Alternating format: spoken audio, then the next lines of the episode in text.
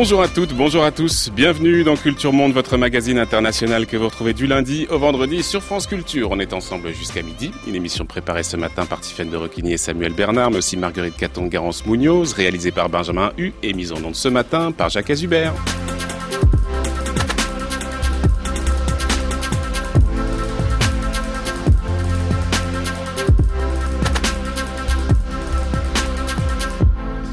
Comme chaque vendredi, on vous propose une table ronde sur un sujet d'actualité internationale avec nos partenaires du monde. Bonjour Marc Semo. Bonjour. On va parler ce matin d'Irak. Demain, les Irakiens et les Irakiennes seront invités à se rendre aux urnes à l'occasion des élections législatives. Le premier scrutin majeur depuis la défaite militaire du groupe de l'État islamique.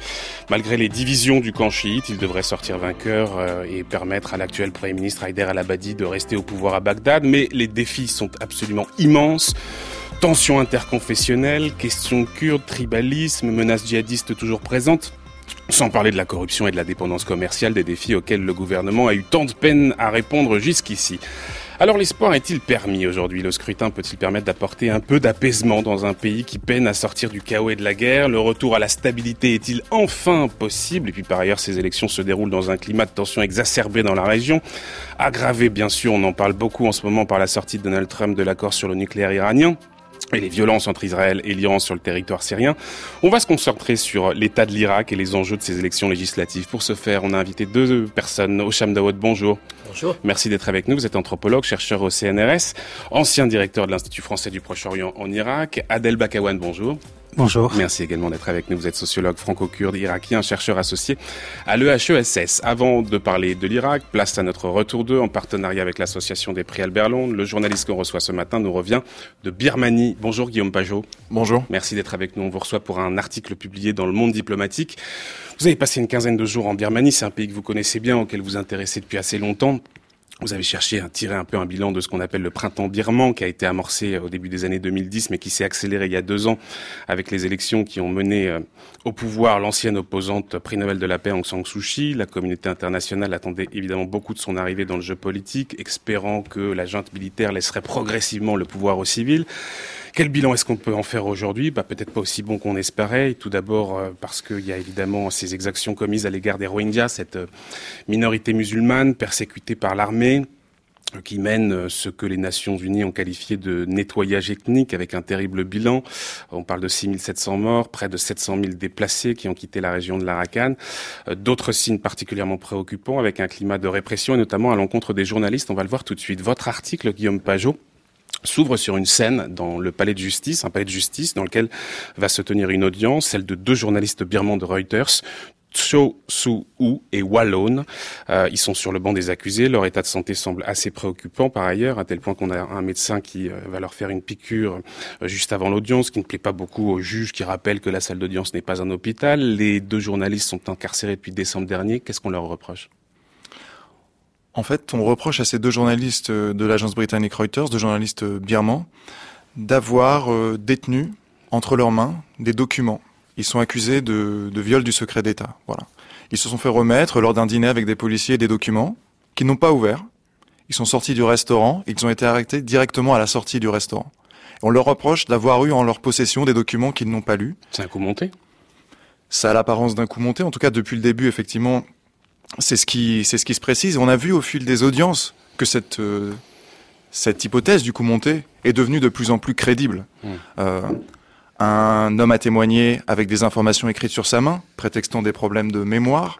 Euh, la patronne du restaurant a dit je ne pouvais pas les voir dans mon propre restaurant depuis là où j'étais. Et il y a quelques semaines, le plus gros coup de théâtre en fait de ce procès, c'est un policier qui vient témoigner, qui s'appelle Mo Yan Neng. Je pense que c'est important aussi de, de dire son nom et, et ce policier arrive et dit euh, Mes supérieurs nous ont demandé de les piéger.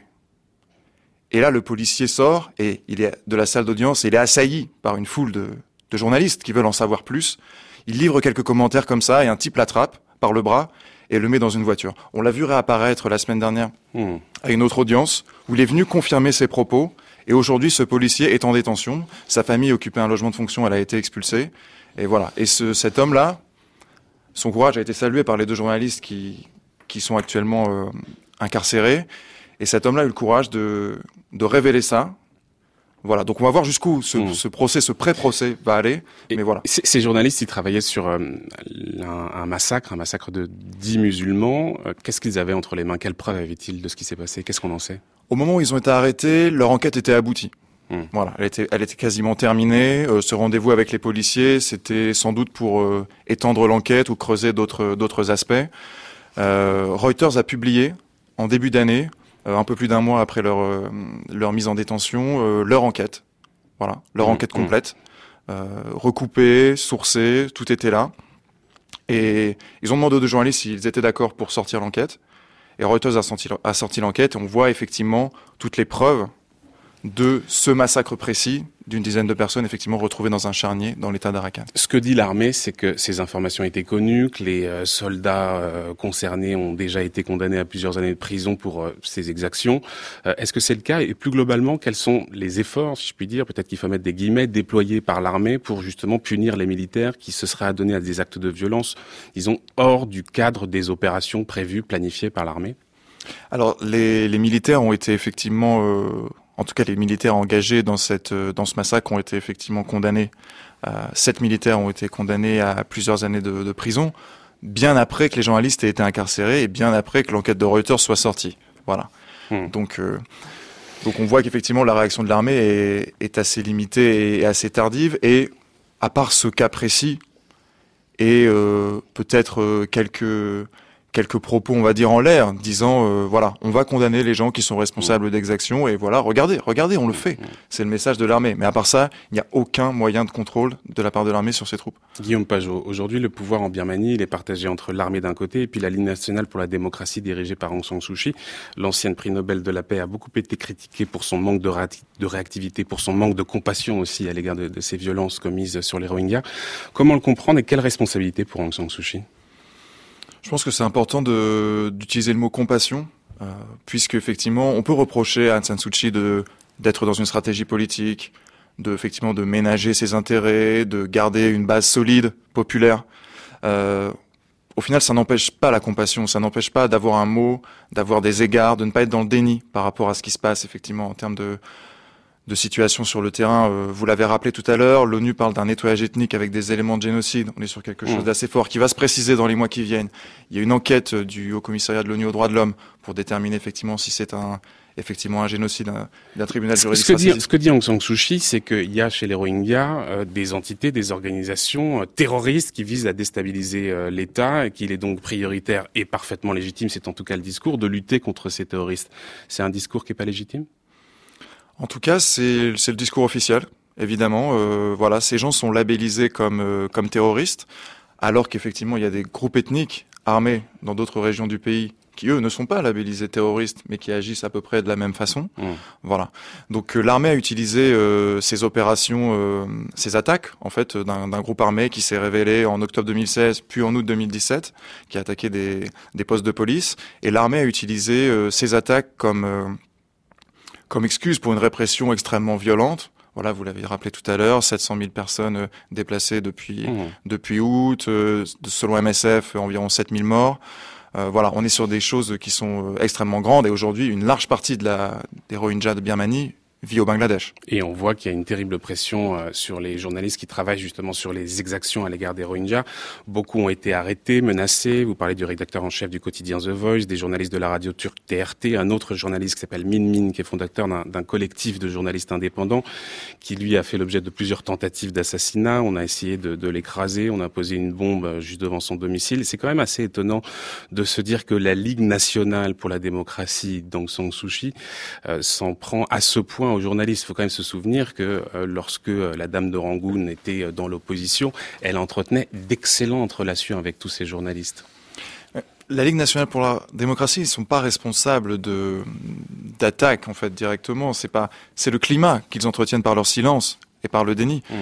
et qui donne de la légitimité, qui donne du crédit à des gens, alors parfois des simples citoyens, mais aussi des groupes plus organisés pour attaquer les journalistes et les menacer. Et il y a une scène que je raconte dans cet article du Monde diplomatique où effectivement euh, j'interviewe Min Min dans un dans un restaurant, une interview qui semble banale dans un endroit de Rangoon, voilà, entre un journaliste occidental en visite et, un journaliste euh, local.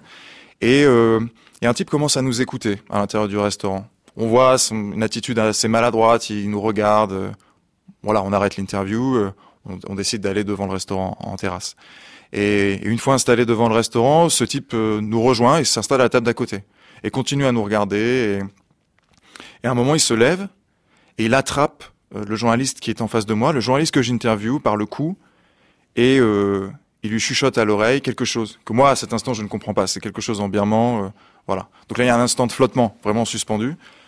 Et là le type va se rasseoir et le Min me regarde et me dit, euh, il m'a dit arrête de parler de l'Arakan. Voilà. Hmm. Il en faut plus pour le pour le dissuader et hmm. pour hmm. pour dégonfler ce genre de journalisme, mais en tout cas ça montre.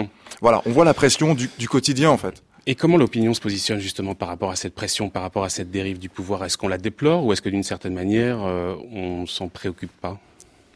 Je pense que si ce genre d'attitude peut arriver dans ce genre d'endroit public, dans une grande ville comme Rangoon, cela montre aussi le fait que la population, euh, l'adhésion de la population à ce type de discours est finalement la plupart des gens aujourd'hui, la plupart des Birmans, alors que les journalistes, il y a quelques années, euh, au moment du printemps birman étaient leurs héros. Voilà, des gens qui étaient les égaux des activistes, des gens qui, qui, qui portaient la démocratie aussi dans ce pays, qui portaient une certaine idée de, de la transition démocratique. Aujourd'hui, on les voit plutôt comme des, des gens, des gêneurs. Hmm. Peut-être que tu ferais mieux de te taire parce que, voilà, tu, tu, tu abîmes l'image de la Birmanie. Hmm. C'est ça, c'est ça l'idée de, de, beaucoup de gens aujourd'hui. On s'en prend au journalisme, mais on s'en prend à la liberté d'expression en général. Il y a notamment des lois qui ont été passées récemment sur euh, pour, euh, pour oui contrôler Internet. Mieux contrôler Internet. En 2013, il y a une loi sur les télécommunications qui a été votée. Effectivement, la Birmanie euh, avait découvert Internet quelques années plus tôt et il fallait une loi pour réguler les grands opérateurs télécoms. Voilà, une loi assez classique en apparence. Mais il y a un article au milieu de cette loi, l'article 66D, qui précise qu'en cas de diffamation, de perturbation, mmh. de menace sur les réseaux euh, de télécommunications, vous avez le droit d'attaquer quelqu'un et il peut être condamné. Alors ça a été amendé récemment euh, cet automne. Il peut être condamné à deux ans de prison. Voilà, deux ans de mmh. prison simplement peut-être pour avoir euh, perturbé quelqu'un ou l'avoir dénigré sur sur les réseaux sociaux. Et c'est une loi qui est utilisée depuis l'arrivée au pouvoir de la LND. Mmh de façon extrêmement vive. Et il y a une centaine de cas qui sont référencés depuis, depuis l'arrivée au pouvoir du gouvernement d'Aung San. Que peut faire, que doit faire la communauté internationale? Mettre la pression? Je pense qu'aujourd'hui, la communauté internationale est, assez timide. On voit qu'il y a une visite du, de représentants du Conseil euh, de sécurité de l'ONU le, week-end dernier en Birmanie. Et ce qu'il en est sorti, c'est euh, il faut encourager la Birmanie à, avoir une, à faire une enquête indépendante sur ce qui se passe. Hmm. Sauf que c'est décalé par rapport à la position actuelle du gouvernement, qui est plutôt euh, du déni et de et qui qualifie quand même euh, une large partie des exactions comme étant des, des fake news, des choses qui, qui n'existent pas. Peut-être un tout dernier mot sur la question économique, parce que le développement économique, c'est évidemment l'un des grands défis de ce gouvernement. Euh, quel bilan est-ce qu'on peut en dresser aujourd'hui Quand on lit votre papier, on comprend assez largement qu'en réalité, il y a évidemment une croissance, une accélération de la croissance, mais qu'en réalité, elle ne profite pas à tous. Hein. Il y a une croissance qui est autour de 7% en Birmanie, ce qui effectivement paraît sur le papier un chiffre assez important, sauf que de façon structurelle, la Birmanie s'est construite comme un système avec ce qu'on appelle des cronies, on les surnomme des, acolytes, voilà, un système de, de grands entrepreneurs qui, grâce à leur lien avec la junte, ont développé, ont fait fructifier des business très importants dans la banque, dans, le, dans les ressources minières. Et aujourd'hui, ces gens-là, ils sont en haut de l'échelle. Et pour eux, ça va de mieux en mieux. Forcément, ils ont vraiment bénéficié de l'ouverture économique. Par contre, les gens au plus bas de l'échelle, 70% de la population reste encore dans l'agriculture. Ces gens-là ne profitent pas du tout de, de l'essor économique et il reste encore une grande réforme mmh, économique mmh, à faire. Mmh. Et, et, je pense que la LND est très attendue là-dessus euh, aussi. Vous restez encore avec nous, euh, Guillaume Pajot. La semaine dernière, on a lancé officiellement un nouveau partenariat entre Culture Monde et Cartooning for Peace, cette association fondée il y a une douzaine d'années maintenant à l'initiative du dessinateur Plantu, mais aussi du secrétaire général des Nations Unies, Kofi Annan. Depuis sa création, euh, Cartooning for Peace promeut la compréhension euh, des cultures, des peuples par le truchement du, du dessin de presse. Donc désormais, chaque vendredi, on met en avant une un caricaturiste et un dessin sélectionné en fonction de notre sujet du jour, qu'on diffusera sur les réseaux sociaux et sur le site de France Culture. Ça sera notre bulle cartooning euh, du vendredi, un moment qui méritait bien un jingle. Il fait le clown Mais on a été créé pour faire rire les hommes, mon Ah si Voilà, vous avez peut-être reconnu le lapin du film de Disney qui veut la peau de Roger Rabbit, un film où le dessin vient se calquer sur la prise du réel. C'est un peu ce qu'on va faire nous tous les vendredis, euh, puisque la caricature va nous apporter un regard un peu décalé sur le monde. C'est une autre analyse du monde tel qu'il va ou tel qu'il ne va pas. Et aujourd'hui, c'est un dessin représentant Aung San Suu Kyi que vous allez nous présenter, euh, Tiffaine de Roquini Oui, Florian, c'est un dessin qui a été publié en septembre dernier dans le journal Al Arabi Jadid. On y voit au premier plan, à droite, donc la dirigeante birmane Aung San Suu Kyi, les bras croisés et les yeux, les oreilles et la bouche obstruée par des médailles en or, celle du prix Nobel, une référence aux trois singes de la sagesse qui symbolise dans la culture asiatique celui qui ne voit pas, celui qui n'entend pas et celui qui ne parle pas. Dans la tradition bouddhiste, cette attitude est censée protéger du mal. Alors à gauche de la, à gauche de la dirigeante birmane, figure rigide, trônant sur son fauteuil en or, apparaissent des mains décharnées qui appellent à l'aide dans ce qui ressemble à un immense charnier fumant, euh, un, un dessin qui dénonce, vous l'aurez compris, l'inaction, l'indifférence de celle qui a remporté le prix Nobel de la paix en 1991 à l'égard des, Rohingyas et qui témoigne autant de la déliquescence de la démocratie birmane que de celle de l'institution des Nobel. Mmh. Euh, l'auteur de cette satire est un dessinateur de presse jordanien, Emad Adjadj. Euh, il est né en Cisjordanie en 1967, diplômé de l'université de Yarmouk. Il travaille aujourd'hui pour différents journaux de la péninsule arabique. Il a d'ailleurs remporté le prix euh, du dessin le plus publié dans les médias arabes en 2005 et le Arabic Press Award en 2006. Mmh. Et à travers cette caricature, évidemment, euh, c'est aussi l'indignation des pays musulmans vis-à-vis du sort réservé à cette minorité euh, qu'ils cherchent à exprimer d'un coup de crayon nerveux et particulièrement efficace. Mmh. Guillaume Pajot, vous avez, vous avez tous hein, le, dessin, la caricature euh, sous les yeux. Guillaume Pajot, qu'est-ce que ça vous inspire? Ben, Je pense que ça touche effectivement cette caricature qui, qui mêle l'aveuglement, le silence d'Ansan Suu et le prix Nobel. Ça rappelle aussi euh, Kansan est un personnage qu'on a qu'on a construit aussi pendant des années. Hmm. Voilà, c'est un personnage qui a bénéficié de l'attention médiatique occidentale, que, qui disait voilà, euh, qui, qui, avait une qui avait des tribunes en fait. Voilà. Et aujourd'hui, c'est un personnage qui, qui s'est coupé de, de tout ça. Et notre attitude a, a évolué et on est passé peut-être dans un excès inverse, qui est celui de de ne plus la comprendre, de la rejeter, voilà, de de s'en mettre, de se la mettre à distance, alors que pour l'instant, je pense que c'est notre le seul interlocuteur pardon crédible mmh. à l'intérieur du gouvernement birman pour faire bouger les choses. Et s'il y a un seul espoir qu'elle puisse parler, qu'elle puisse euh, faire voler la situation, il faut il faut le jouer. Mmh. Réaction Osham Dawood. C'est peut-être pas un hasard d'ailleurs si c'est un, un, caricaturiste euh, jordanien, parce qu'en Jordanie, on aime beaucoup les caricatures. Il y a beaucoup de sites internet euh, avec euh, des caricaturistes. Il y a aussi Al-Bashir, qui est un humoriste irakien qui produit depuis la Jordanie un, un, programme humoristique un peu à l'américaine, le Très à la Late Show, qui est extrêmement suivi. C'est des millions de vues, qui décryptent l'actualité irakienne. C'est peut-être pas un hasard hein, si ça vient de la Jordanie, Osham Dawood. Oui, disons, il y a une tradition. Il y a une tradition euh, qui était inaugurée, ça fait de 30-40 ans. La plus importante caricaturiste qui était assassinée s'appelait Najil Ali. Mm. Najil Ali, c'est vraiment c'est un peu l'auteur de Plantu que nous avons ici en France. Hmm. Euh, et puis, il y a des caricaturistes aussi en Irak, dans d'autres pays. Simplement, sur le fond, euh, le, le, drame qui se passe en Birmanie, euh, hélas, à part quelques journaux, très peu suivi dans le monde arabe. Ce qui veut dire que c'est vrai, euh, quand on touche la communauté musulmane un peu à travers le monde, etc., c'est pas forcément qui provoque automatiquement une solidarité dans le monde arabe. Moi, que je sillonne le Proche-Orient et d'autres pays, ça arrive toujours comme un, comme un dépêche un peu mmh. secondaire à, côté de mmh. ce qui se passe sur place. Donc, ça peut être quelque chose. D'ailleurs, c'est beaucoup plus évoqué ici en Europe et à l'échelle internationale que dans le monde arabe. Vous pouvez me dire qu'à ce moment-là, c'est vrai, le monde arabe est aussi traversé par tant de drames, tant de conflits, et peut-être ils n'ont pas la capacité ni l'énergie de voir un peu plus loin, mais c'est davantage le ressort de l'organisation de coopération de pays musulmans, beaucoup plus que de gouvernements, mmh, des mmh. États, de l'opinion. Euh, voilà, c'est douloureux.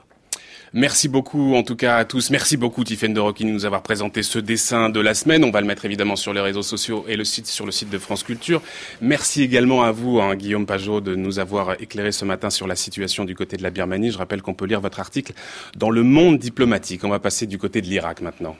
France Culture, Culture Monde, Florian Delorme puisque demain les Irakiennes, les Irakiens seront appelés aux urnes, ils vont choisir les députés qui vont conduire les affaires publiques au Parlement, un scrutin décisif, d'autant que le pays est dans une configuration nouvelle avec la défaite militaire de Daesh. Le nouveau contexte pourrait-il produire du renouveau dans le domaine politique? C'est en tout cas ce que veut l'actuel Premier ministre Haider al-Abadi. Our position is very clear on this. Notre position est très claire. Nous devons aller de l'avant.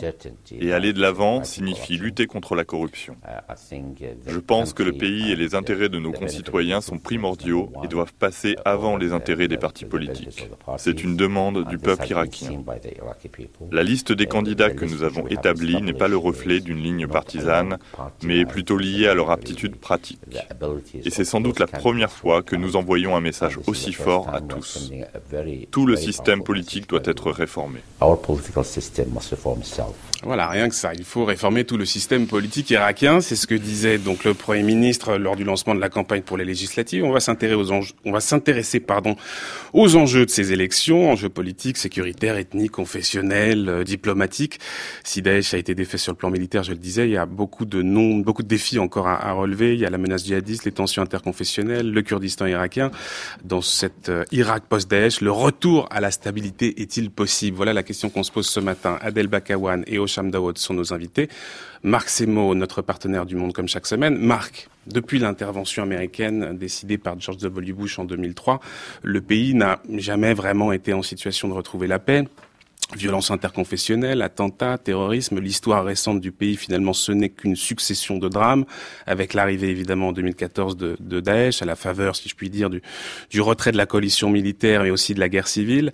Il aura fallu plus de trois ans pour que les forces gouvernementales reprennent le dessus, avec évidemment le concours des milices chiites soutenues, envoyées par Téhéran, sans compter évidemment la participation des, des, forces kurdes, mais aussi de la coalition internationale. Finalement, après plusieurs mois de combat, eh bien la reprise de Mossoul notamment capitale de l'État islamique, est euh, acté. Le Premier ministre Haider al-Abadi a annoncé la fin de la guerre contre l'État islamique. Alors évidemment, hein, les défis sont immenses, il faudra du temps pour reconstruire le pays. Il n'empêche que ce scrutin, il est intéressant parce qu'il va permettre de mesurer un peu l'état des forces en présence dans ce contexte post-Daesh et de voir s'il est autorisé ou non de parler d'un retour à la stabilité, Marc.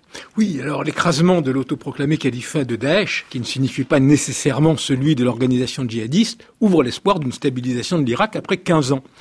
Dans cette bataille, et notamment à Mossoul, l'armée américaine enfin la coalition internationale, mais c'est fondamentalement l'armée américaine, et les autorités de Bagdad, à dominante chiite, donc euh, le Premier ministre Al-Abadi, les milices chiites étaient du même côté.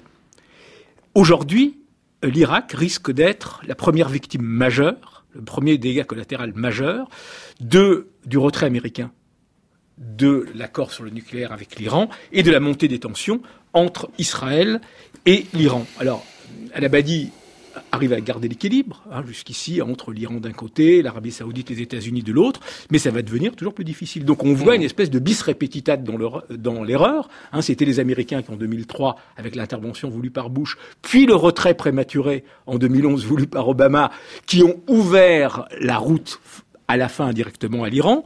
Aujourd'hui, de nouveau, ça relance, et on peut être inquiet parce que aujourd'hui, l'Irak est peut-être l'endroit où il y a le plus d'intérêt américain à portée hmm. de l'Iran. Voilà, alors le décor est posé. Au de là, on va commencer avec vous. On est en plein dedans. Moi, je dis, euh, puisque je suis euh, plutôt optimiste, qu'on peut peut-être espérer avec ces élections une forme de retour à la stabilité. Et Marc nous dit, euh, voilà, le contexte, le retrait des États-Unis de l'accord sur le nucléaire iranien pourrait faire de l'Irak la première victime. Alors, comment vous voyez les choses? Est-ce que c'est ce scrutin est un scrutin important qui pourrait changer les choses ou pas? Euh, c'est important. C'est la quatrième fois les Irakiens votent après 2005, après la, la, Constitution. Donc, euh, la première inconnue, c'est le taux de participation. Euh, là, on voit qu'il y a un absentéisme chez les Irakiens. Ils sont un peu las et latents sur des questions principales, fondamentales, concernant la lutte contre la corruption, la meilleure répartition de richesses, une forme d'État beaucoup plus adéquate avec la réalité, la nouvelle donne de l'Irak, dysfonctionnement de ce qui reste de l'État, sur tous ces aspects-là, c'est vrai, il attend, ça fait 15 ans. Donc le bilan, comme disait la fameuse phrase en France, est plutôt négatif. Donc euh, sur cet aspect-là. Maintenant, euh, bien sûr, nous avons une équipe qui n'était pas très euh, aidée, c'est l'équipe de Abadi depuis quatre ans à l'œuvre pour lutter contre le terrorisme, Daesh et d'autres refaire ce qu'il appelle, entre guillemets, l'unité de l'Irak après l'échec des référendums au Kurdistan d'Irak, meilleure acceptation, reconnaissance, crédibilité dans la région à l'échelle internationale. Seulement, au-delà de cette réponse, le reste est, est, attendre encore. Mmh, mmh. Donc, pourquoi croire Abadi aujourd'hui qu'il dit dans les prochaines années, je corrigerai la donne économique, je lutterai mieux contre la corruption, j'apporterai des réformes pour le système judiciaire, etc. Et pourquoi il l'a pas fait ces dernières quatre années? Donc il y a des doutes qui subsistent, il y a des acteurs qui sont repartis. Maintenant, quelques données. Il y a 5000 candidats. 5000 candidats pour 328 sièges. Il y a quelques 1204 listes et 40, une quarantaine de coalitions. Donc vous voyez. Deuxième donnée fondamentale aussi, quasiment tout le camp, ils sont traversés par des divisions, je dirais, fragmentation. Non seulement chiites, mais chez les Kurdes encore plus. Chez les, sunnites, euh, chez les sunnites, ils sont à, peu près politiquement à terre. Hmm. Donc hmm. sur tous ces aspects-là, c'est vrai, il reste inconnu. Est-ce que on va reformer quelque chose de confessionnel après les élections, ou les Irakiens ils sont capables de transcender les clivages, je dirais, élémentaires de base pour former quelque chose qui sera au-delà de sectarisme. Parce qu'évidemment, ça c'est le but de transcender justement les clivages confessionnels, les clivages ethniques avant, pendant la campagne, mais il va falloir voir ce qu'il y a derrière. On va s'intéresser à cette question des divisions du camp chiite, des Kurdes, etc. Mais d'abord, peut-être un avis un peu général, Adèle Bakawan, sur ce scrutin. Est-ce que euh, vous pensez qu'on peut en attendre quelque chose dans ce lent processus de reconstruction du pays? Alors, euh, personnellement, je pense que ce moment n'est pas uniquement un moment des élections démocratiques dans un pays donné euh, au Moyen-Orient. Je pense que c'est un moment fondateur, fondamental dans l'histoire de l'Irak post-Saddam Hussein.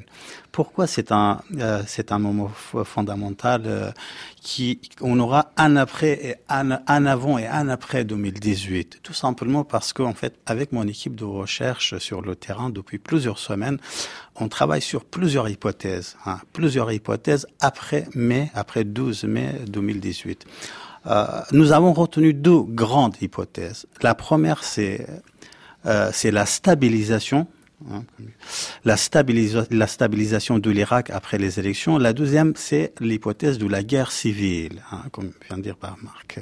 La déstabilisation de l'Irak, euh, voire nous, on, l'appelle l'hypothèse de la guerre civile. Pourquoi la première hypothèse? Parce que tout simplement, euh, de 2014 à 2018, vous avez un Premier ministre qui a gagné la guerre contre l'organisation de l'État islamique qui a, qui a occupé euh, non seulement le territoire euh, des sunnites, mais aussi une bonne partie du territoire des Kurdes. Bagdad même, la capitale, était menacée. Donc, euh, avec les 63 pays engagés dans la coalition internationale, l'Irak du, Premier ministre a gagné cette guerre. Ça, c'est la première donne, hein, la, donnée par excellence. La deuxième donne, l'Irak euh, a consolidé son union nationale, son unité nationale après l'échec du référendum euh, euh, sur l'indépendance du Kurdistan. On est tous d'accord que l'indépendance du Kurdistan n'a pas été proclamée. Hein. Le Kurdistan, le GRK, s'est affaibli de 2003 à 2017 l'Irak de, des chiites, Bagdad des chiites, a vécu l'expérience du GRK comme une humiliation. Pourquoi? Parce que tout simplement, ce qui était officiellement une partie de l'État irakien, qui mmh. faisait partie d'un État souverain, s'est comporté pendant cette période comme un État souverain.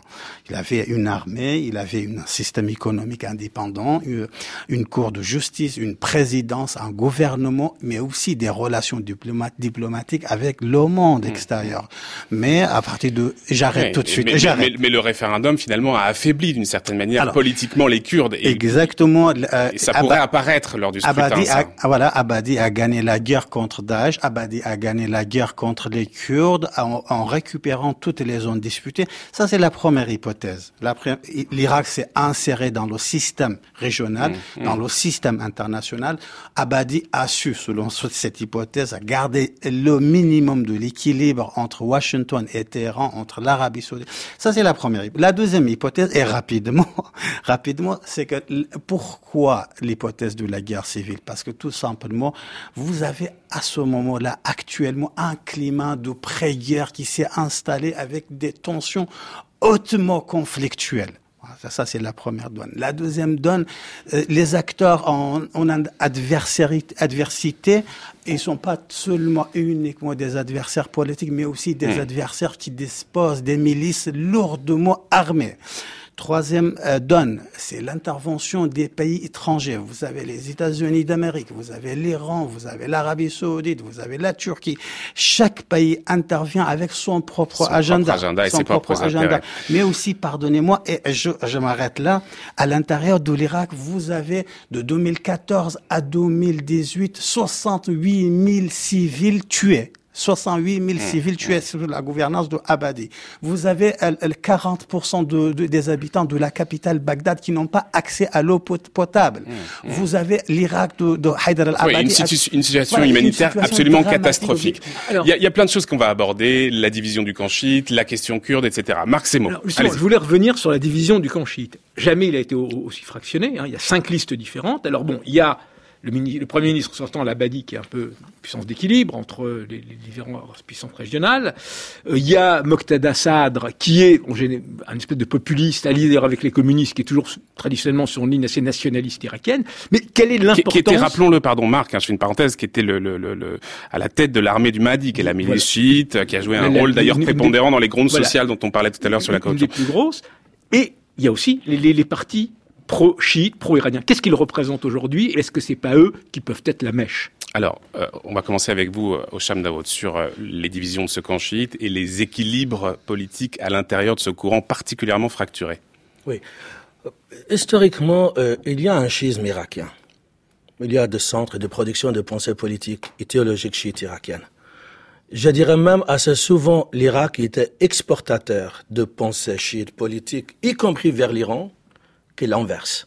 En revanche, l'Irak est faible étatiquement et il subit la pression l'ingérence. Je rappelle euh, deux livres, deux moments euh, absolument essentiels dans l'histoire du XXe siècle. Euh, le plus grand livre, d'ailleurs, qui a façonné la pensée chiite, c'est en 1906, de Ayatollah Naini, est écrit à Najaf. Pensée à Najaf. L'interaction s'est produite à Najaf. 60 ans après, un autre livre qui a marqué toute la pensée chiite a été produit aussi à Najaf, dû aux anciennement, au séminaire à Najaf, c'est de l'Ayatollah Khomeini sur l'État islamique. Donc euh, Najaf est toujours exportatrice. Ça, c'est très important. L'Irak, c'est pas réceptable à ce niveau-là, ne reçoit pas passivement. Il l'exporte. Mais l'État de l'État, si je peux dire, qui est assez faible à ce niveau-là. Deuxièmement, les Irakiens sont repartis aussi dans cette, cette euh, clivage. Pardon de vous couper. Moi, je vais revenir à, la question de, de, de, de Marc Semo. Il y, a, plusieurs courants. Il y a euh, la liste de l'ancien Premier ministre Nouri al-Maliki, il y a l'actuel Premier ministre Haïder al-Abadi, il y a euh, Moqtada al-Sadr, et il y a d'autres courants encore. C'est en général, euh, depuis la chute de Saddam Hussein, les chiites euh, dominent évidemment le paysage politique irakien, mais euh, en général, ils étaient assez unis. C'est la première fois qu'on n'a pas de liste commune. Alors, je vais vous poser une question simple. Qui va l'emporter de, de, eh ces ben, différents courants chiites? Justement, au départ, c'est aussi simple que ça. Des fois, il faut revenir un peu en arrière pour comprendre. les chiites irakiens, au départ, on leur livre le pouvoir en 2003. Hmm. Ils sont pas préparés. On l'amène de l'extérieur, ils sont dans l'exil depuis longtemps, matés, chassés, poursuivis par Saddam Hussein. Donc ils arrivent, ils ont le pouvoir sur un plateau. Ils n'ont pas la culture du pouvoir, ils n'ont pas la culture de gestion d'un État. Ça a pris 15 ans. Dans ces 15 ans, ça produit quelque chose de clivage, quelque chose de adaptation. Et là, on découvre qu'il y a un schisme irakien qui existait auparavant c'est autour de Moqtada Assad, autour d'un parti de parti d'Awa, autour d'Abadi, etc. C'est les schismes historiques irakiens que eux-mêmes ils sont attachés à ce pauvre paysans à la périphérie des grandes villes du Sud, ceux qui sont, qu'ils appellent déshérités, al Donc, tous ces gens-là, c'est vrai, ils s'identifient aujourd'hui très bonnement, très facilement entre schisme, irakité et arabité. Un grand courant qui s'est fait surface. Il y a un deuxième courant. Qui est incarné par qui C'est incarné par Mortada Sadr et incarné par une bonne partie de parti d'Awa. Parti Dawa qui a 60 ans derrière lui. Et donc Al-Abadi aussi. Al-Abadi aussi. Comme Maliki se rapproche de l'Iran, comme Maliki se rapproche de l'Iran, il se rapproche pas culturellement, comme obédience à de grands ayatollahs, il se rapproche pour équilibrer l'aide américaine à Abadi aux autres pour avoir des appuis qui se trouvent dans cette région-là. Donc on peut pas nier d'un coup toute la culture de parti d'Awa des schismes irakiens comme quelque chose qui n'existe pas. Donc il fait surface.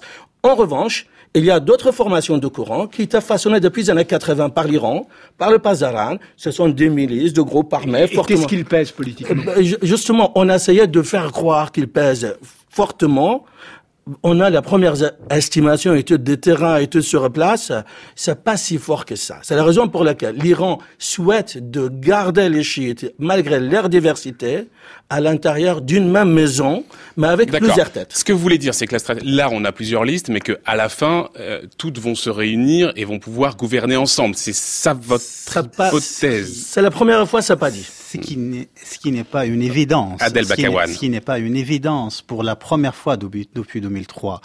Euh, alors aujourd'hui, la division à la maison de, de des chiites est, est vraiment une évidence, une évidence entre deux tendances, comme Houcham vient de le dire, mais moi je le dis avec mon, mes propres vocabulaires. J'appelle euh, la première tendance les Irakiens de l'Iran et la hmm. deuxième tendance les Irakiens nationalistes. Hmm. Les Irakiens de l'Iran, euh, ils ont une vision idéologique, pas seulement politique, bien évidemment, ils ont des intérêts politiques, ils ont une alliance politique avec Téhéran, mais aussi une vision idéologique qui pense que les Irakiens de l'Iran, que Ayatollah Khamenei, c'est euh, la référence, leur référence religieuse, à qui on se réfère, à qui on se justifie, qui nous donne des ordres, qui, qui est notre euh, wilayat al-faqih, notre wali al-faqih, comme on dit en arabe, notre référentiel en français. Alors la deuxième tendance, c'est la tendance nationaliste qui pense que non, euh, Sistani, c'est notre référence, qui n'est pas, que sa théologie n'est pas basée sur wilayat al-faqih, qui, qui est plutôt dans l'iraquisation de, de, de, de, de la cause chiite et ces deux tendances peuvent s'unir, peuvent s'entendre pour gouverner ensemble De 2003 à 2014, c'était le cas. C'était le cas. Oui. Ce, qui, enfin, ce qui est peu probable, après c'est l'hypothèse de la guerre civile, non pas entre les chiites et les sunnites comme de 2005 à 2014, non pas entre les arabes et les kurdes comme en 2017, hein, entre guillemets, hein, mais à l'intérieur de la famille chiite. Hmm. Parce que tout simplement, ces tendances-là, ils, ne sont pas uniquement, comme je l'ai dit, des tendances politiques. Ils ne hmm. sont pas hmm. des, uniquement des acteurs mais, politiques, euh, politiques, mais aussi des acteurs lourdement armés avec 150 000 combattants paramilitaires, mmh, mmh. avec 12 milliards de budget, avec mmh. l'intervention directe de l'Iran. Mais pardonnez-moi, une dernière phrase et je m'arrête,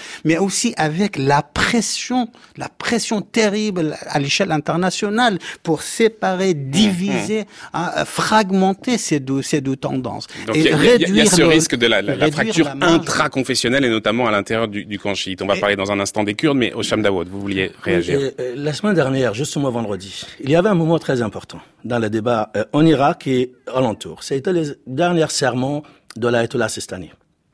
C'est remarquable. C'est l'homme le plus influent dans la communauté chiite mondiale. C'est à peu près 250 millions. Et de loin, c'est le plus influent. Qu'est-ce qu'il dit cet homme-là, euh, 86, 87 ans? Il sort avec un discours très séculier. Jamais il évoque une seule fois un mot religieux licite, illicite. Jamais il dit halal, haram, etc il donne le choix aux citoyens d'aller voter ou pas voter. Il dit il s'agit de votre responsabilité. C'est quelque chose de très contemporain, ça, dépend de vous. Je dis pas c'est la grande réforme qu'on a connue en Europe depuis le 18e, 19e, mais c'est un pas avec quoi on va compter. En contrepartie, mm. qu'est-ce qu'on attendait? Venant des sérènes d'Iran, des grands ayatollahs L'alliance avec les séculiers, avec les communistes, c'est illicite, c'est haram. Et il ne faut pas s'allier avec ceux qui ne croient pas dans l'islam, il essaye de détruire la maison chiite, etc. Il y a une division profonde qui se produit à l'intérieur. Sociologiquement, autour du chiisme, c'est ce qui se fait. Maintenant, je ne dis pas le communautarisme, c'est derrière nous. Les hmm. chiites, ils se sont assez établis, assez structurés en Irak, qui ont le pouvoir, et à ce moment-là, ils disent on peut refaire, refaçonner la, nation, la, la, la, la nation irakienne autour du chiisme comme faire de lance. Et à partir de là, le kurde et le sunnite ils meubleront la maison irakienne et on peut repartir. Donc le chiite, ils joueront le rôle principal. Mmh, mmh. Le moment de Sistani, c'est très important. Essayons d'avancer euh, peut-être Cham de et, et passer peut-être à la question du, du poids politique euh, des Kurdes, parce qu'il a été jusqu'ici absolument essentiel dans le paysage politique irakien. Euh, il avait, ils avaient les Kurdes un, un rôle de pivot au Parlement. C'était d'une certaine manière les faiseurs de roi. Ils sont aujourd'hui considérablement fragilisés. Vous l'avez rappelé l'un et l'autre. Le référendum évidemment d'indépendance de septembre dernier euh, qui s'est fait contre l'avis évidemment de Bagdad, mais aussi contre l'avis de la communauté internationale, a beaucoup fragilisé les Kurdes politiquement. Euh, quel est l'état des forces politiques kurdes aujourd'hui et, et qu'est-ce que ça pourrait donner dans ce scrutin? Euh, Adel Bakawan. Euh, eh ben, la, la, situation des Kurdes n'est pas meilleure que la situation des chiites, comme Oucham l'a dit dans son introduction. Non, euh, avec la disparition des grands acteurs majeurs kurdes comme Jalal Talabani et Noshirwan Mustafa au mois de mai et au mois d'octobre et euh, le retrait de Massoud Barzani de la vie politique, euh, hein, euh, son absence totale à ce moment historique, les Kurdes sont affaiblis, affaiblis et vous avez une nouvelle génération à la tête de, du PDK, mais aussi à la, à la tête de, de, de l'UPK. Enfin, c'est tout ça, c'est des sigles, il faut clarifier pour. non, mais pour donner une idée, on, a, on, avait, on, avait, un paysage politique kurde qui était structuré autour de ces deux partis, le PKD et l'Union. Le PDK, et le PDK l'UPK, euh, avec des acteurs qui savaient faire, négocier, faire des consensus, faire des compromis. Par exemple, la guerre civile pour Talabani et à l'intérieur euh, euh, du camp kurde pour Talabani et Barzani, c'était euh, culturellement, mais aussi juridiquement interdit par les deux acteurs. Ils ont dit plus jamais la guerre civile. Pourquoi? Parce qu'ils ont 40 ans de guerre civile entre les deux. Mmh, mmh. Aujourd'hui, vous avez à la tête de ces mouvements-là une nouvelle génération qui n'a pas cette expérience, qui a un système de disposition prédisposé à fonctionner pour entrer dans une guerre civile, comme disait Pierre Bourdieu, sans se poser la question euh, euh à l'échelle locale, nationale, régionale et internationale. Mais, mais, mais question très pratique. Donc déjà, avec le fait que après leur euh, référendum et leur proclamation d'indépendance ratée, les, les, Bagdad a repris le contrôle de ce qu'on appelait les zones disputées, c'est-à-dire ce qui étaient les zones qui allaient au-delà de la région kurde stricto sensu, dont Kirkuk. Euh, avec tout ça, de fait, le nombre de députés kurdes qui seront élus dans le nouveau parlement a diminué mmh. beaucoup. Est-ce qu'aujourd'hui, donc, ils sont encore en mesure de peser? Et est-ce que, de nouveau, comme cela a été le cas quasiment sans arrêt jusqu'ici, d'avoir la présidence de la République qui avait longtemps été occupée par Jalal Talabani, qui était une, une des figures fortes, ou bien est-ce qu'on va aller vers une marginalisation des Kurdes, ce qui peut paradoxalement ou renforcer l'État irakien, hmm. ou au contraire justement précipiter une guerre civile chez les Kurdes? Mais Adel Bakawan et ensuite au Mais euh, rapidement, c'est rapidement et simplement. Oui, c'est c'est de très bonnes questions. Alors euh, rapidement et simplement, ça dépend de ce qui se passe à Bagdad. Les Kurdes vont obtenir sans aucun problème au moins 53 sièges et ils ont actuellement 62 sièges Ils vont perdre une dizaine, mais 52, euh, 53 sièges, c'est garanti. Le problème, c'est qu'aujourd'hui, vous avez deux tendances. Une tendance hyper nationaliste au Kurdistan, représentée par le, le PDK et euh, quelques euh, micro-partis, et une autre tendance qui voit dans l'Irak la solution. Le soleil du Kurdistan se lève, nous pas en Turquie, nous, nous pas à Téhéran, mais à Bagdad. Alors, est, alors, si les Kurdes n'arrivent pas à faire un consensus à l'intérieur de son camp et se unir dans une liste, dans une fraction, dans un, dans une tendance, hein, dans un cadre à l'Assemblée nationale, ils ne compteront plus politiquement. Exactement. Ça, c'est mon premier mot. Deuxièmement, si la, la, la, première hypothèse de la guerre civile, pardon, la deuxième hypothèse de la guerre civile s'installe, alors dans ce cas-là, les Kurdes auront vraiment une place fondamentale mmh. dans, dans, dans, dans, dans mmh. les rapports de force. Euh, mais par contre, plus la tendance nationaliste s'afferme et s'impose à Bagdad, plus le rôle des sunnites, mais aussi des Kurdes, se marginalise. Oui, euh, en effet, il, un courant kurde qui voit l'ère à venir à partir de Bagdad, il y a un autre courant qui est très important autour de Massoud Barzani. Il voit leurs rapports internes au Kurdistan, dans la région, l'ère à venir, en se distinguant de Bagdad. Donc, ces deux courants plus que jamais, ils sont euh, là, au Kurdistan d'Irak, sans parler. Deuxième chose... Euh, sans se parler entre eux. Euh, sans se parler. Mmh. Et puis, il y a deuxième chose qui se passe dans une bonne partie du Kurdistan. Entre Soleimani et Kirkuk, le scène politique est très fragmenté. Beaucoup d'acteurs, beaucoup de partis politiques, beaucoup de joueurs, beaucoup de prétentions. Ils auront une place à Bagdad à jouer, mais ça dépend si Bagdad l'accepte, s'ils seront en bonne connivence, si le pays de la région, en l'occurrence l'Iran.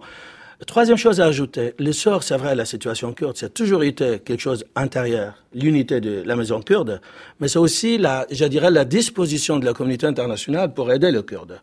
Pour l'instant, c'est pas le cas, mais ça peut changer. Ce qui se passe aujourd'hui, par exemple, à Washington, c'est très intéressant. Avec les changements qui s'est passé pour le ministre des Affaires étrangères, avec Bombio qui arrive, avec le Conseil euh, pour la sécurité nationale, ce qui est aujourd'hui Bolton et non mmh, pas mmh. McMaster qui était l'ancien militaire. Mmh, Ce sont des gens plus connus d'être un peu sensible à la demande kurde que les deux précédents. Deuxièmement, le conflit avec l'Iran qui se trouve dans la région, il va avoir d'implications dans le Kurdistan d'Irak. Seulement, les Iraniens, une fois de plus, ils ont eu une longueur euh, d'avance. Euh, ils sont très bien installés dans euh, un peu à Kirkuk. Et depuis peu, ils ont de très bonnes relations avec Massoud Barzani. Et ils sont de retour. Et peut-être à ce moment-là, et le, le, front kurde, il sera pas aussi disposé d'être hmm. euh, d'être utilisé par les États-Unis contre contre les Iraniens. Il y a un point que je veux aborder qui me paraît essentiel. Le temps passe malheureusement trop vite, donc euh, je, je, je veux qu'on l'aborde à présent parce que évidemment il y a la question de, de Daesh. Euh, Daesh, il a été, je le disais, militairement défait, sauf qu'il n'est pas complètement euh, disparu il y a quelques jours. Il a d'ailleurs revendiqué l'assassinat d'un candidat aux législatives, hmm. précisément Farouk Zarzour al-Djoubouri. Euh, il y a également un nouveau groupe qui fait son apparition dans le, le paysage, qui s'appelle les, drapeaux blancs. Euh, qui se présentent comme étant les successeurs de Daesh. Alors, euh, qu'est-ce qui se passe là aujourd'hui? Quelle est euh, la réalité de Daesh? Est-ce que les drapeaux blancs ont simplement troqué le drapeau noir pour prendre un drapeau blanc et finalement ce sont les mêmes? Je voudrais comprendre un peu les choses et le pouvoir de nuisance de cette menace djihadiste. Osham Dawood, on va commencer avec vous. Euh, tout d'abord, l'Irak, c'est vrai, a vaincu militairement Daesh, mais sans vaincre le djihadisme. Donc, euh, il faut attendre, s'il n'y a pas de solution politique de fond, surtout avec les communautés sunnites, et surtout une bonne discussion avec les Kurdes, euh, ils feront surface euh, autrement. Euh, problème. C'est ce qui est en train de se passer avec les drapeaux blancs? Disons, il y a toujours une partie qui est un peu marginalisée, malmenée, humiliée, des gens qui sont là en, opposition à l'État irakien à mort, et ils peuvent faire surface. Ils peuvent profiter aussi de la dissidence, disons, de, de, de, conflits entre Erbil et Bagdad. À ce moment-là, Erbil il peut jouer parfaitement, dire bah écoutez, je ferme les yeux. De temps plus, vous accordez pas avec moi. Pourquoi voulez-vous que je cours devant vous pour battre Daesh qui est mm. contre vous, vous chiites Donc là aussi, il profite. Mm. Mm. Troisièmement, euh, c'est vrai, on voit d'un côté l'État irakien se fortifie, mais de l'autre côté, il y a l'apparition. Euh, il y a plus qu'un candidat qui est assassiné ces derniers temps. Il y a plus qu'un, plusieurs. Euh, nous avons de bonnes nouvelles positivement et de mauvaises nouvelles. Donc on voit réapparition de cellules dormantes euh, qui font surface euh, sud de Soleimaniye, un peu dans la région de Kirkuk, etc. Il en profite des conflits intertribaux. Il en profite des dissidences entre Kurdes et chiites. Il en profite de la manque et des limites des pouvoirs irakiens et aussi ce qui se passe dans la région. Mais à côté de cela, deux fois se passe de bonnes nouvelles. Ce qui s'est passé avant-hier jusqu'à aujourd'hui, c'est quelque chose de majeur.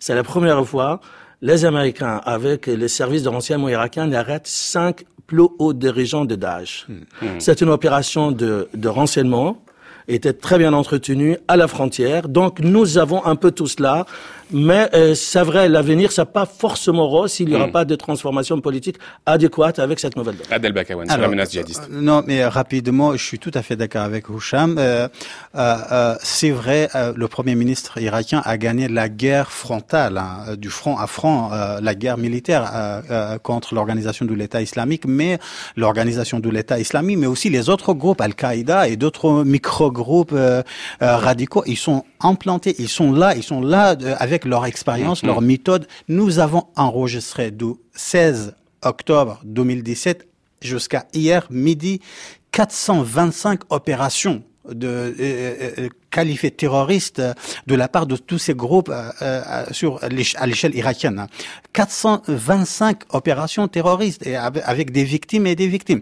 Alors ils sont... Oui, mais est-ce que est-ce que le gouvernement irakien a, les moyens de, de, de, de, conserver ces territoires sans que n'émergent de nouvelles forces? La réponse c'est non. La réponse c'est non. Pourquoi? Parce que tout simplement cet État irakien malheureusement n'a pas encore intégré politiquement la communauté sunnite. Alors que, doit, faire la, alors que doit faire la communauté internationale? Internationale. juste aider le gouvernement irakien justement à contrôler ces territoires ah. et à éviter que n'émergent de nouveaux, de nouvelles forces djihadistes. La question est légitime. La question est posée par rapport à l'identité de l'État irakien. Est-ce que l'État irakien est un État confessionnel chiite? Est-ce que c'est un État arabe? Ou c'est ou c'est un État hmm. qui forge sa propre collectivité politique? De 1921 Jusqu'à 2018, l'État irakien n'a jamais réussi à forger une collectivité politique de tous ses composants. Alors, de 2003 à 2018, l'État irakien travaille sur deux mécanismes. Par rapport à chiites, aux sunnites, pardon, c'est l'exclusion totale. C'est Par rapport aux Kurdes, c'est la marginalisation. Tant que ces deux politiques-là, ces deux mécanismes ne sont pas modifiés, réformés, rien ne pourra être réglé. Osham Dawood, ce sera le mot de la fin, en guise de conclusion. Euh, bah écoutez, peut-être sur cette question de que doit faire la communauté internationale. Justement, sur cette question-là, il y a une présence de la communauté internationale, se trouve en Irak. Il y a de 5000 militaires américains, il y a des militaires français, il y a des occidentaux. Euh, tout le temps dans la discussion interne, on dit aux Irakiens écoutez, euh, c'est vrai, il s'agit de votre pays, vous êtes plus ou moins souverain, mais il y a des choses qui se passent chez vous, ça nous affecte largement à l'extérieur. Trois, on, on, observe avec satisfaction, mais je dirais modérée. Euh, il y a certaines structurations de l'armée irakienne. Les Irakiens, ils arrivent à contrôler la première fois depuis 2003 la frontière avec la Syrie. Ils vont des opérations d'avance. Ils ont des forces spéciales parmi les mieux formées, mais c'est pas suffisamment, c'est pas assez. Il faut à ce moment-là, c'est vrai, avoir un une meilleure discussion politique à l'intérieur du pays, il faut avoir un meilleur accord, épargner l'Irak du conflit qui se passe dans la région. Ce qui a dit Marx au départ, ça peut avoir des répercussions. Le conflit à venir entre l'administration américaine et l'Iran, il peut avoir premier effet à l'intérieur de l'Irak. Si on n'arrive pas à d'épargner l'Irak, ce sera un énorme gâchis. Comment faire à la fois? De dire ils sont moins chiites, ils sont beaucoup plus à même technocrates pour diriger leur pays, ils sont pas à la botte de l'Iran, ils vont jouer irakiens, ils sont tenus par la communauté internationale. C'est un grand défi. Je crois qu'il faut aider les Irakiens, sinon on va avoir un source de désordre dans la région, il peut affecter au-delà.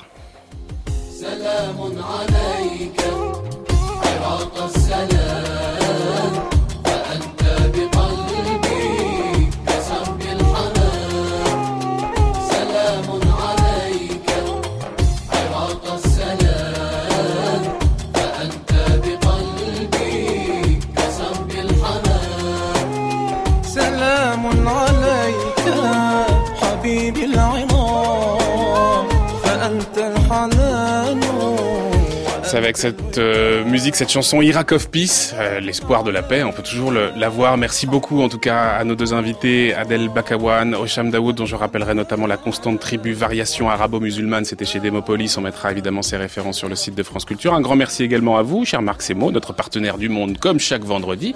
Il est 11h presque 53 minutes sur France Culture. L'heure pour nous de retrouver Brice Couturier, le tour du monde des idées. Le tour du monde des idées, Brice Couturier. Bonjour Brice. Bonjour Florian. Marx est né il y a deux siècles. Cet anniversaire a donné lieu à des commémorations un peu partout dans le monde et c'est Jean-Claude Juncker, président de la Commission européenne, qui a inauguré la statue dressée en son honneur dans sa ville natale. Paradoxal. Et eh oui, ce marxiste inconnu, Juncker, a déclaré, je cite, Aujourd'hui, Marx est accusé de choses dont il n'est pas responsable et qu'il n'a nullement provoqué. Alors Karl Marx peut-il être tenu ou non responsable des désastres humains et écologiques infligés par les régimes qui se sont proclamés marxiste. Réponse de Carl Bildt, l'ancien Premier ministre suédois. On voudrait nous vendre un Marx, critique scientifique des désordres économiques et des inégalités sociales causées par le capitalisme, mais absolument innocent des famines et des camps de concentration qui ont accompagné chacune des mises en application de ces théories. Eh bien, c'est absurde. À chaque désastre provoqué au nom du communisme, les supporters du marxisme, après les avoir longtemps lignés, ont l'explication toute prête. Fois encore, la doctrine, innocente, aura été mal interprétée.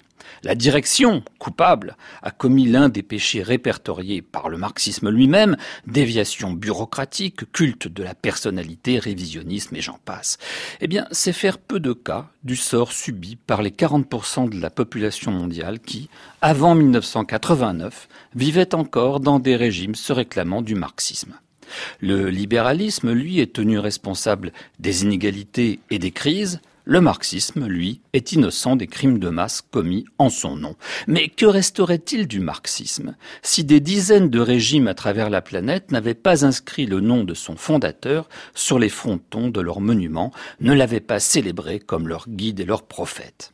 Marx, poursuit Karl Bildt, considérait la propriété privée comme la source de tous les maux. En l'abolissant, on mettrait fin à l'exploitation du plus grand nombre et à la division de la société en classes antagonistes. Son disciple et vulgarisateur Engels avait promis au fur et à mesure qu'on entrerait dans le communisme, l'État lui-même dépérirait. Eh bien, ces aspirations n'étaient pas, ces assertions, pardon, n'étaient pas présentées comme des spéculations, mais sous la forme de prétentions scientifiques. Marx étant présenté comme le fondateur d'une véritable science de l'histoire, dotée de lois du développement historique. Karl Popper, le philosophe épistémologue, auteur de La société ouverte et ses ennemis, n'a pas eu de mal à démontrer que les sociétés ouvertes, celles qui avaient embrassé l'économie capitaliste et la politique libérale, connaissaient non seulement la prospérité, mais aussi la liberté. Par contraste, écrit Karl Bildt, tous les régimes qui ont rejeté le capitalisme au nom du marxisme ont échoué. Et pas par hasard, ni en conséquence d'une mauvaise interprétation de la doctrine de Marx de la part de ses successeurs, c'est simplement qu'en abolissant la propriété privée, on abolit la liberté elle-même. Chacun devient l'esclave de l'État qui ne dépérit nullement. C'est lui, au contraire, qui attribue les emplois, les droits sociaux, les logements, les places en cantine et peut les ôter à tout moment aux contestataires et autres dissidents. Et Karl Bildt de citer ici l'échec Wachowski, philosophe polonais qui fut sans doute le meilleur connaisseur de l'œuvre de Marx et des multiples sectes qui se sont réclamées de sa pensée. Et ce philosophe polonais considérait-il que Marx lui-même portait une responsabilité dans des drames qui se sont produits euh, bien des décennies après sa mort hein? Eh ben, Dans un texte intitulé Les racines marxiennes du stalinisme, Kowakowski écrit que toute tentative de réaliser toutes les valeurs fondamentales du socialisme marxien devaient nécessairement engendrer une organisation politique présentant des traits staliniens. Certes, ajoutait Kowakowski, Marx lui-même n'a pas théorisé le parti léniniste d'avant-garde, détenteur des lois du développement historique au nom desquelles il lui faut extirper de la conscience ouvrière une idéologie qui serait spontanément petite bourgeoise. Non, c'est Lénine. Mais Marx, lui, a bâti un concept de vérité ambigu qui justifie le schéma léniniste. Pour lui, est vrai à la fois une idée scientifiquement démontrée et l'idéologie issue du prolétariat. Celui-ci disposerait, en vertu de sa mission historique, une position épistémologique privilégiée. Marx lui-même estimait je cite, exprimer la conscience latente de la classe ouvrière. Mais si Marx sait mieux quels sont les désirs et les intérêts authentiques du prolétariat, le Parti communiste est habilité à penser de même. Et les décisions du chef du parti deviennent la vérité dans la mesure où il incarne la conscience prolétarienne. Le stalinisme fut certes le produit de circonstances autant que l'aboutissement d'une idéologie, néanmoins, personne n'a le droit de dire que l'histoire de l'URSS était imprévisible. Du vivant de Marx, les anarchistes comme Bakounine avaient prophétisé bien des mots qui se sont abattus sur le régime soviétique. Xi Jinping vient de prononcer un discours en l'honneur de Marx. Le marxisme, dit-il, est un lever de soleil, la théorie qui illumine le chemin fait par l'humanité dans l'exploration des lois de l'histoire à la recherche de sa propre libération. Commentaire de Karl Bildt, les Chinois doivent se souvenir que l'application du marxisme authentique à l'époque maoïste a provoqué famine et terreur de masse, et que c'est depuis que le Parti communiste lui-même a rétabli la propriété privée que le niveau de vie des Chinois s'est envolé, ce qu'il reste du marxisme en Chine, des entreprises publiques qui ne marchent pas et la répression politique des dissidents. Merci beaucoup, mm, euh, cher Brice Couturier. On peut retrouver bien sûr vos chroniques sur le site de France Culture, www.franceculture.fr. On vous retrouve lundi, mais dans un très court instant, c'est Olivier Gesbert et la Grande Table.